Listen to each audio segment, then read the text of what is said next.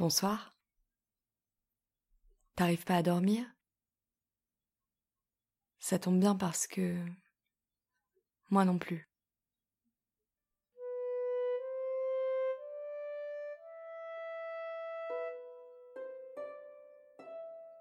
Parfois quand je m'allonge, j'ai la tête qui tourne. Ce soir, ça m'est arrivé à nouveau. Et tout d'un coup, je me suis retrouvée dans un autre lit que le mien. Et puis t'es là aussi. Derrière nous, il y a une porte, mais le matelas va jusqu'à la porte. Je comprends pas comment on a pu entrer. La pièce entière est un grand matelas. C'est plus étroit au pied qu'au niveau de la tête. Et ça a l'air très bas de plafond, je crois qu'on peut on peut seulement s'accroupir sur le matelas. Je me sens un peu à l'étroit dans cette pièce et j'ai pas envie de l'observer plus que ça. Et je voudrais plutôt en sortir. Mais la porte euh, me semble difficile à ouvrir. Peut-être qu'elle s'ouvre vers l'intérieur, mais avec le matelas, ça, ça passera pas. Euh, il y a une fenêtre juste au-dessus de nos oreillers. Et je vois bien clairement la poignée qui permet de l'ouvrir. Puisque c'est si bas de plafond, ce sera possible de sortir par là. Je me lève, je tourne la poignée, je pousse la fenêtre et il me semble que c'est un hublot. Dehors, l'air est frais, il fait nuit. Au premier coup de vent dans mes cheveux, je sais qu'on a pris la bonne décision et qu'il fallait sortir de cette cabine.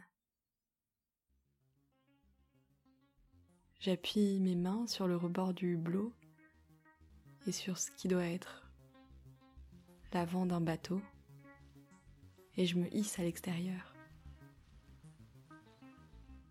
Ensuite, je te tends une main parce que t'es encore dans la cabine et je t'aide à sortir toi aussi. On est sur la proue, à l'avant du bateau, assis ou assise, parce que ça tangue un peu. Le bateau se déplace.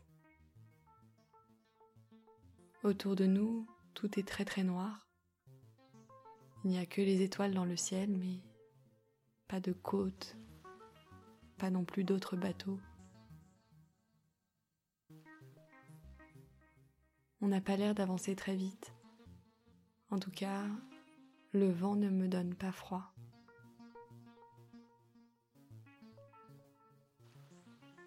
La grand voile est levée derrière nous. Mais il n'y a pas d'autre voile. Peut-être qu'il n'y a pas assez de vent. On prend notre temps pour se lever, pour euh, marcher jusqu'à l'arrière du bateau, pour voir s'il y a un barreur, une barreuse, pour guider ce navire. Et effectivement, il y a une barreuse. Elle est assise et elle tient la barre sans effort. Elle suit le cap. Mais il y a peu de vent. Alors, il n'est pas nécessaire de forcer dans une direction ou dans l'autre Il n'y a aucune manœuvre à faire. On s'assoit en face d'elle pour la regarder barrer et rester dans un endroit du bateau où on ne risque pas de tomber. Elle semble faire des mesures ou chercher quelque chose. Je lui demande si on est bientôt arrivé. Elle dit oui. Et elle explique qu'il faut que les lumières s'alignent au loin. Maintenant que j'y fais attention, je m'aperçois qu'il y a bien des lumières, plusieurs lumières. Un phare, mais pas seulement. Quand les lumières sont alignées, c'est que le cap est le bon. Elle navigue à vue. On a pris des couvertures et je crois que toi et moi, on, on s'est endormis quelques instants parce que maintenant quand je regarde devant nous, je vois la côte et elle me semble assez proche du bateau.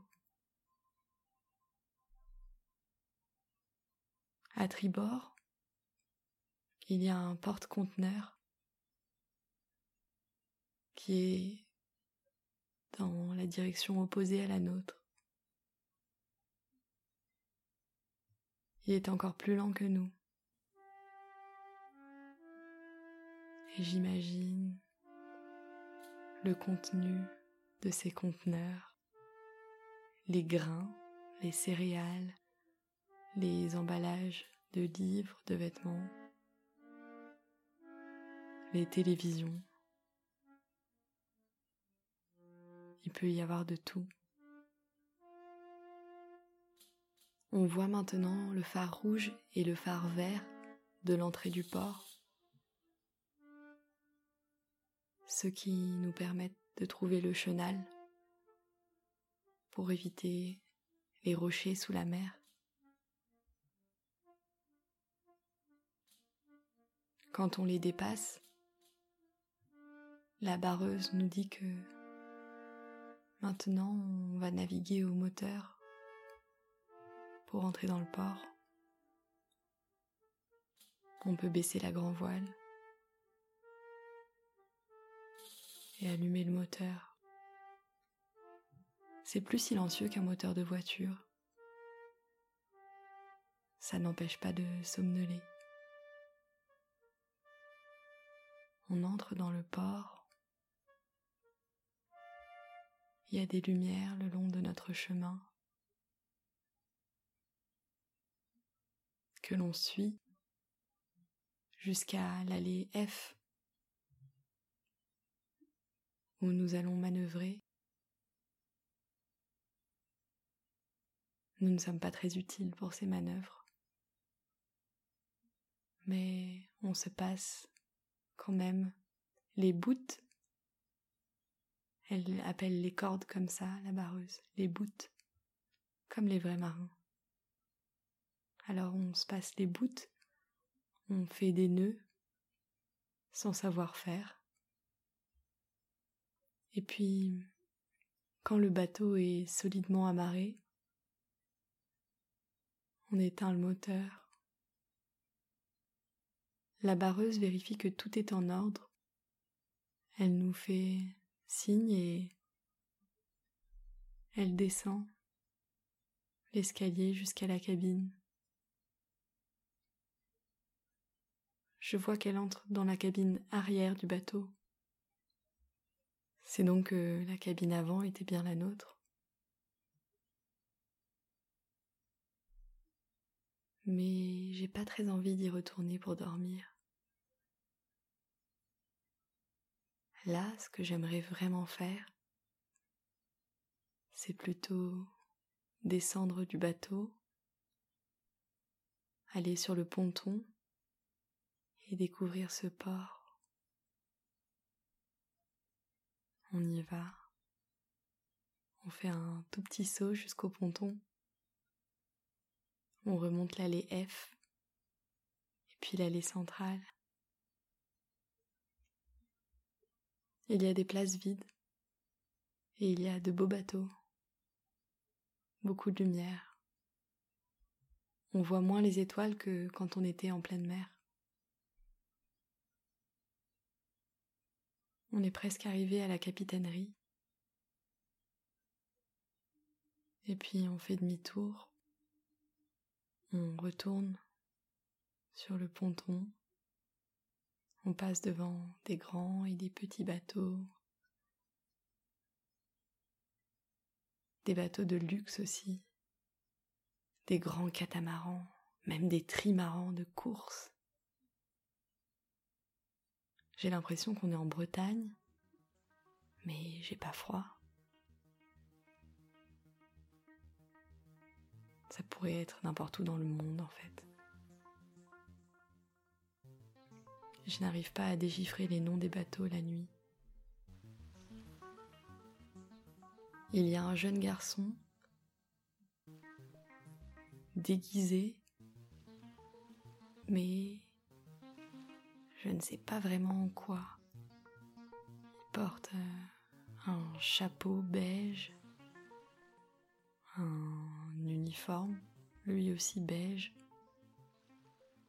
mais aussi des choses qui ressemblent à des guirlandes autour du cou. Il nous fait signe depuis un bateau, dans l'allée C. On s'approche, il nous fait signe de monter sur le bateau. On monte et ce bateau ne ressemble pas du tout au nôtre. La coque a l'air normale, mais à l'intérieur du bateau, il semble qu'il n'y ait pas les cabines qu'on s'attend à trouver dans les bateaux. Le jeune garçon nous indique les escaliers et il se replace à l'avant du bateau, prêt à alpaguer de nouveaux promeneurs et de nouvelles promeneuses dans sa drôle de tenue. On emprunte les escaliers pour descendre dans l'habitacle. Et là, on ne trouve pas le carré en bois inconfortable du bateau dans lequel on était arrivé tout à l'heure.